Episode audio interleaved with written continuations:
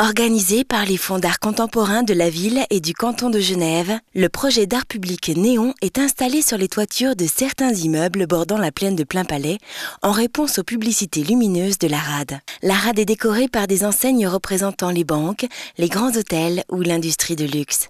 Espace populaire, la plaine de Plain-Palais lui ressemble pourtant tant au niveau de la taille que de la forme géométrique.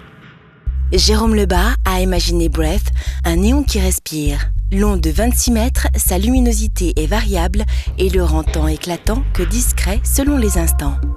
Toujours sur l'avenue du Mail, Sylvie Fleury s'est inspirée des slogans publicitaires pour créer l'optimiste rose et rond Yes to All. Pour la deuxième phase du projet, la Française Dominique Gonzalez Forster crée Expodrome, une installation de lettres composée de néons orange, rose et blanc illuminés en alternance.